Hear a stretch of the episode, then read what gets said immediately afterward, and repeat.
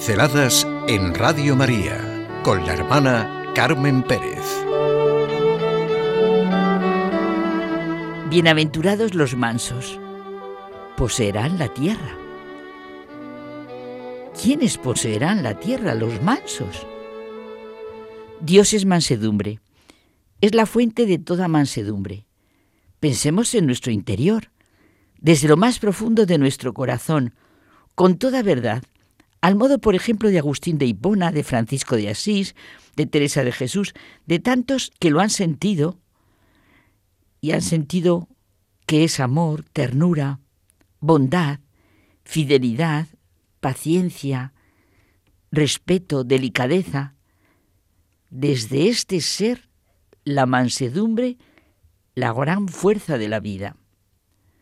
Ser manso no puede confundirse con palabras pobres de la humanidad del ser humano.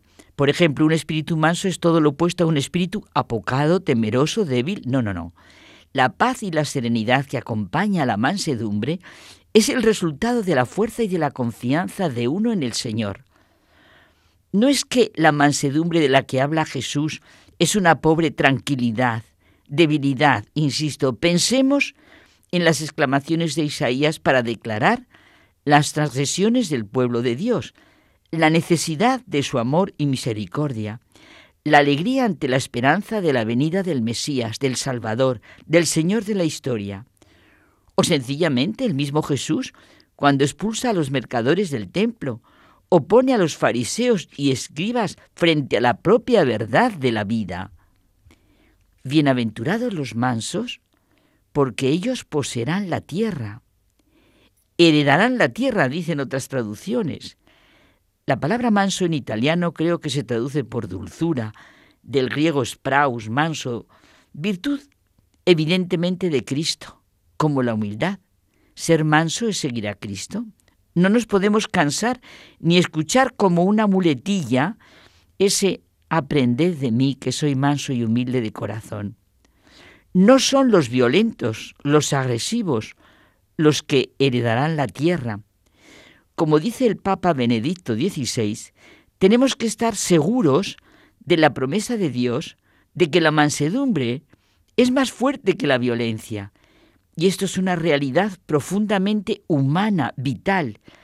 En la mansedumbre se oculta el contraste con la violencia. Los cristianos son los no violentos, son los opuestos a la violencia. Todos los papas y escritores católicos nos invitan a escuchar las palabras de Jesús. Por ejemplo, Jacques Philippe, en el libro que estoy orando, orando, pero vamos, la felicidad donde nos espera, ya les he hablado. Me he encontrado con otro amigo y le está pasando lo mismo, que le está encantando. Las palabras de Jesucristo nos dan, como siempre, la verdadera luz, el verdadero sentido de nuestra humanidad y nos ponen en camino. Venid a mí, todos los que estáis cansados y agobiados, y yo os aliviaré. Tomad mi yugo sobre vosotros y aprended de mí que soy manso y humilde de corazón, y encontraréis descanso para vuestras almas.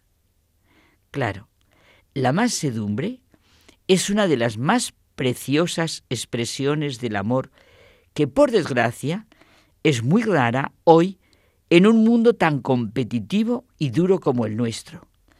La mansedumbre tiene mucha fuerza para atraer los corazones.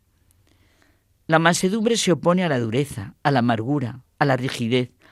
Es el camino de encuentro con Dios, con los demás y con nosotros mismos. Es que realmente las bienaventuranzas forman la verdadera urdimbre de la vida, urdimbre en ese sentido que la emplea Roz Carballo, que toda la urdimbre de nuestra persona. Los mansos poseerán la tierra. El primer sentido es la promesa de entrar en la tierra prometida, en el reino de Dios. El segundo es que se conquistan los corazones humanos. Y cita Jack Philip un texto que es una preciosidad de Dostoyevsky en Los hermanos Karamazov. Ante ciertas dificultades y sobre todo ante el pecado, nos preguntamos a veces, ¿Hay que recurrir a la fuerza o más bien al amor humilde? Decidid siempre el amor humilde.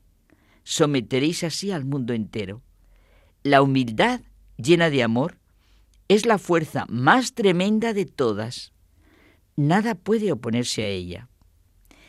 Y en el tercer sentido, nos muestra que todo lo que existe en el mundo, todas las circunstancias felices o desgraciadas, los éxitos y los fracasos, le benefician y contribuyen a su crecimiento. Practicar las bienaventuranzas conduce a una inmensa libertad, la libertad de los hijos de Dios.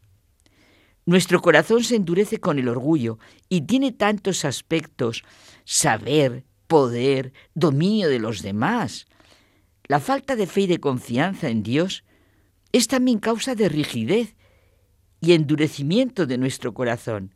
Y todo esto nos quita la paz, la serenidad, la alegría, la auténtica manera de vivir siendo bienaventurados. Y hay una última causa que señala del endurecimiento de nuestro corazón, que son los sufrimientos no aceptados. El sufrimiento es necesario aceptarlo, ofrecerlo al Señor, confiarlo a Él, a Él y confiarnos en Él.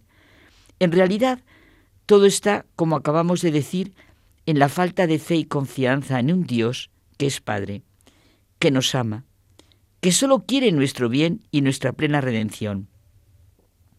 Ser cristiano es vivir con toda la alegría del corazón ser hijos de Dios, de María, hermanos de Jesucristo, vivir de esa riqueza tan sin medida que supone nuestra redención en nuestro caminar humano, aprender y vivir que mi mansedumbre, mi humildad, es mi grandeza, mi gran entramado de la historia de Dios con la humanidad. Solo vivo bien viviendo mi vocación a la que he sido llamada, a la vida y por eso he sido llamada a la vida, a ser bienaventurada, porque soy pobre de espíritu, porque cambio mi luto en danza, soy mansa y humilde de corazón, seguiremos con las bienaventuranzas. Pinceladas en Radio María con la hermana Carmen Pérez.